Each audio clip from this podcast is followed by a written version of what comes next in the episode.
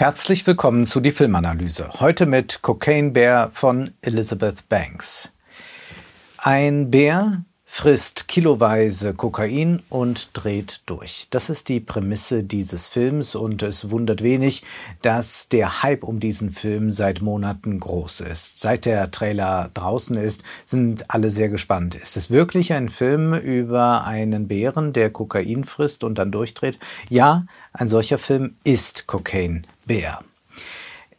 Dieser Film ist sicherlich und auch der Hype Ausdruck einer Sehnsucht, einer Sehnsucht nach dem Exzess. Auch danach, dass im Kino endlich mal wieder irgendetwas passiert, wo man ja doch sehr vorzementierte Strukturen hat, diese ganzen Franchise-Monster, die auf einen losgelassen werden, die Überschreitung des guten Geschmacks und auch die Überschreitung der vorherrschenden Moralvorstellung, die ist ja sehr selten geworden im Kino, fast so selten wie ein guter Marvel-Film.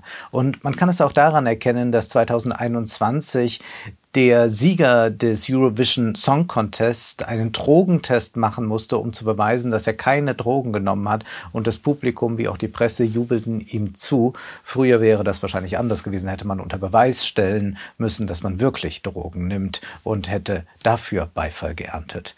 Wir erleben also eine Zeit, in der der Rausch sehr verdrängt wird, zugleich aber tobt ein globaler, äußerst brutaler Drogenkrieg. Der Exzess in der Popkultur jedenfalls ist längst domestiziert. Weder Easy Rider noch Jodorowsky-Bilder bestimmen unseren Kinoalltag und Ausnahmen wie der Rausch bestätigen die Regel. Ein Bär, der Kokain nimmt, das klingt natürlich auch nach Meme-Potenzial und auch das wird sicherlich dazu beigetragen haben, dass der Trailer viral ging. Inspiriert ist das alles sehr lose von einer wahren Geschichte aus dem Jahr 1985. Und der Film spielt auch in dieser Zeit. Es ist ja ohnehin die präferierte Zeit von Serien und Filmen. Nicht nur kann man damit ein Publikum jenseits der 40 erreichen, auch bei jüngeren Leuten sind die 80er Jahre sehr präsent, nicht zuletzt dank der vielen Blockbuster, dank dieser Franchise-Welten, die damals entstanden sind. Die Ära ist modern und cool, aber die digitale Epoche ist noch weit genug entfernt, was ermöglicht, an altbewährten Erzählstrukturen festzuhalten. Die durch das Smartphone ausgelöste narrative Disruption wurde bis heute eigentlich noch gar nicht richtig verstanden. Man umgeht die Smartphones so gut man eben kann. Aber es wäre eigentlich genau betrachtet fast so, als würde man bei Fast and Furious beschließen, nicht mehr ins Auto zu steigen, sondern plötzlich wieder die Kutsche zu nehmen. Aber dies ist ein anderes Thema. Allerdings kann man heute sehr glaubhaft diese Episode, äh, diese unglaubliche Geschichte mit einem kokainabhängigen Bären erzählen, weil man die Möglichkeit hat, unglaublich lebensecht Bären zu animieren. Und das gelingt tatsächlich in diesem Film furios. Es ist eine Horrorkomödie mit einem bunt zusammengewürfelten Figurenpersonal. Alle treffen sie aufeinander in den Wäldern des Chattahoochee Oceano Parks und dort werden sie dann von einem Bär gejagt und es wird sehr brutal werden. Sicherlich kann man festhalten, dies ist ein besserer Film als The Revenant. In Gang gesetzt wird die Story dadurch, dass ein Drogenschmuggel gehörig schief läuft und so aus einer Cessna einige Kilos Kokain über einem Wald abgeworfen werden und ehe die Drogenhändler sie wieder auflesen können, hat sich ein Schwarzbär daran gütlich getan. Der Film ist von einer leicht blödelnden Heiterkeit getragen. Es ist ein Ensemblefilm, der sich zum Glück weitgehend mitleidlos gegenüber den menschlichen Figuren verhält, gegenüber dem Bär und auch gegenüber seinen zwei Jungen sowieso. Wir begegnen doch sehr eigenartigen Gestalten, wie dem Drogenbaron Sid White, gespielt von Ray Liotta, den wir in einer seiner letzten Rollen erleben. Er hat eine rechte Hand und einen depressiven Sohn. Außerdem gibt es da eine mannstolle Rangerin und einen Bärenexperten, drei kleinkriminelle Draufgänger, zwei Kinder, die die Schule schwänzen, um in die Wälder zu entfliehen und bald werden sie von einer sehr nervösen Mutter gesucht. Ein Pärchen ist auf Abenteuerurlaub, ein Polizist, eine Sanitäterin und ein paar andere Gestalten sind zu erleben und werden gejagt werden von diesem kokainsüchtigen Bären. Elizabeth Banks hat ein Gespür für Komik, die vor allem in den Zwischentönen erklingt. In den Dialogen entsteht mitunter etwas, das man Schwelgen im unbehaglich peinlichen nennen könnte. Der wild gewordene Bär und später auch die beiden Jungen sind rasch süchtig nach dem Stoff und zuvor haben diese Bären vielleicht sehr gelassen diese Wälder durchkämmt, nun aber sind sie zu mörderischen Bestien mutiert, denn sie wollen mehr von diesem Stoff. Der Rausch ist allein aber den Bären im Film gestattet. Die Kinder wollen zwar mal Kokain probieren, aber spucken es dann doch gleich wieder aus. Und auch das Rauchen einer Zigarette, das wird der Rangerin ganz schnell abgewöhnt. Es ist ein bürgerlicher, zahmer Umgang mit Drogen, so dass wir, wenn wir einmal die durch die Luft gewirbelten Körperteile aus dem Blick nehmen, es fast mit einem Familienfilm zu tun haben und mit einer Drogenpolitik, die eher an Law and Order erinnert. Es macht Freude, dem Bär dabei zuzusehen, wie er seine Attacken startet, wie er ganz unvermutet irgendwo auftaucht und dann bestialisch tötet, denn das ist alles abgefedert durch Slapstick oder durch äh, zu explizite Darstellungen, dass es damit auch schon wieder äh, von äh, seiner eigentlichen Grauenhaftigkeit befreit ist.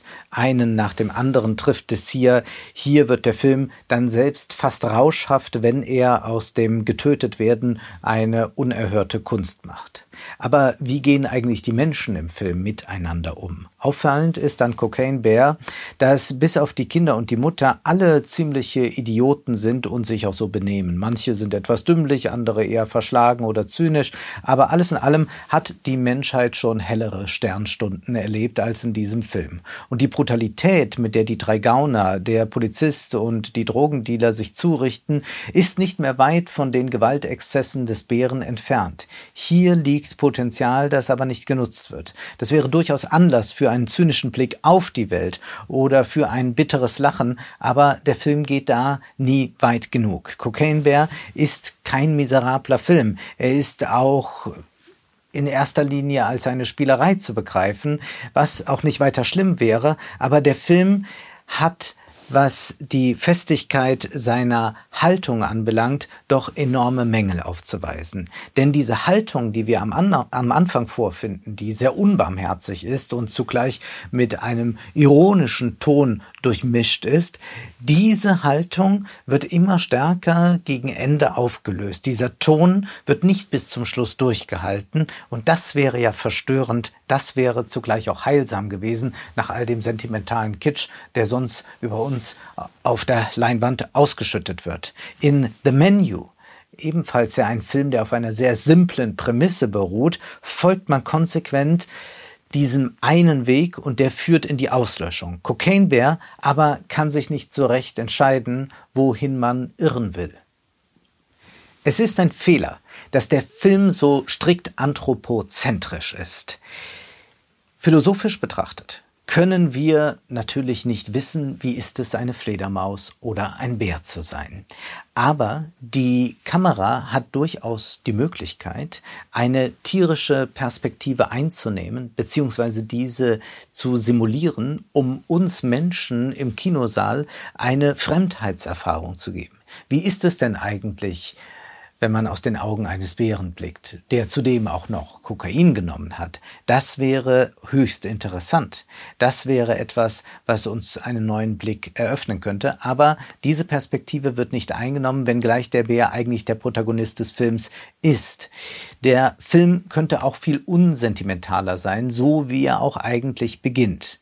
Auch ohne Kokain ist die Natur dem Menschen gegenüber nicht gerade freundlich eingestellt oder sagen wir besser, der Natur ist es egal, was mit dem Menschen ist. Gerade Bären stehen ja für das unberechenbare andere. Das ist kulturell tradiert, vom Boulevard wird das immer wieder aufgegriffen. Wer sich in Bären spiegeln will, der kommt letztlich dabei um. So erging es auch dem Tierschutzaktivisten Timothy Threadwell, den wir kennenlernen in der großartigen Dokumentation Grizzly Man von Werner Herzog. Threadwell glaubte tatsächlich, die Menschen sollten den Bären die Hand reichen, mit ihnen im Einklang leben, und so tanzt er vor ihnen rum, nähert sich ihnen immer weiter an, und eines Tages wurde er dann gefressen. Werner Herzog macht in einer Szene völlig klar, worum es eigentlich geht, wenn man in der Natur ist, wenn man Bären betrachtet und wenn man versucht ist, irgendetwas da hineinzulegen, irgendetwas Menschliches. Er sagt dann an einer Stelle, and what haunts me is that in all the faces of all the bears that Threadwell ever filmed, I discover no kinship, no understanding, no mercy. I see only the overwhelming indifference of nature. To me, there is no such thing as a secret world of the bears and this blank stare speaks only of a half-bought interest in food. Die Gleichgültigkeit des Bären gegenüber den Menschen wird in Cocaine gesteigert durch das Kokain. Es geht jetzt wirklich nur noch darum, weiter den Exzess auszuleben, koste es, was es wolle. Und es ist aber zugleich ein menschlicher Eingriff oder sagen wir eine menschliche Panne, die ja überhaupt dazu führt, dass das Kokain im Wald landet und dass damit die Differenz zwischen Mensch und Tier noch einmal verstärkt wird. Damit hätte man etwas anfangen können, vielleicht auch indem man die Menschen, die dort alle mitspielen, auch Kokain essen lassen hätte können, denn dadurch hätte man natürlich nochmal schauen können, inwiefern die Differenz noch gegeben ist oder inwiefern der Mensch, der sich nicht mehr menschlich verhält, eigentlich noch viel schlimmer sein kann als ein Tier. Aber fragen wir uns noch einmal, warum gab es einen solchen Hype um diesen Film? Sicherlich liegt das auch daran, dass Tiervideos wahnsinnig beliebt sind, dass man einmal eine Auszeit nehmen kann vom Menschsein. Nicht nur vom Büroalltag, wenn man das in der Timeline angezeigt bekommt, sondern wirklich auch eine Auszeit vom Menschsein. Dass man eine andere Seinsweise dort sieht, wenn man Katzenvideos, Waschbären oder Schafe sieht. Man ist nicht mehr eingebunden in diese gesellschaftlichen Verpflichtungen, Schule, die Ranger-Tätigkeit, äh, das Drogenkartell, was immer wir da im Film sehen oder was immer wir im Alltag erleben. Diese Entlastung, die dann noch gepaart wird mit dem Drogenexzess, das ist ein Eskapismus, der sehr nachvollziehbar ist, weshalb man sich auch von diesem Film viel erhoffen durfte, wenngleich das nicht alles eingelöst wurde. Ein Film kann ja durchaus dafür sorgen, dass wir uns als Spezies Mensch fremd werden. Cocaine Bear bleibt aber unter seinen Möglichkeiten und er anthropomorphisiert schlussendlich, wenn die Bärin auch nur eine liebende Mutter ist, die ihre Kinder beschützen will, was sicherlich im Instinkt angelegt ist. Aber so transgressiv eigentlich die Prämisse aussieht, so läuft es doch am Ende darauf hinaus, dass wir es mit zwei Müttern zu tun haben, einer tierischen, einer menschlichen, die sich um jeweils zwei Kinder kümmern müssen. Und hier ergeben dann eingeübte Erzählmuster und natürliche Instinkte eine Domestikation des Blicks und wir schauen nur, aber sehen nicht. Das war die Filmanalyse mit Wolfgang M. Schmidt. Ihr könnt den Podcast finanziell unterstützen. Entweder unter www.paypal.me-filmanalyse oder unter der in der Beschreibung angegebenen Bankverbindung. Vielen Dank.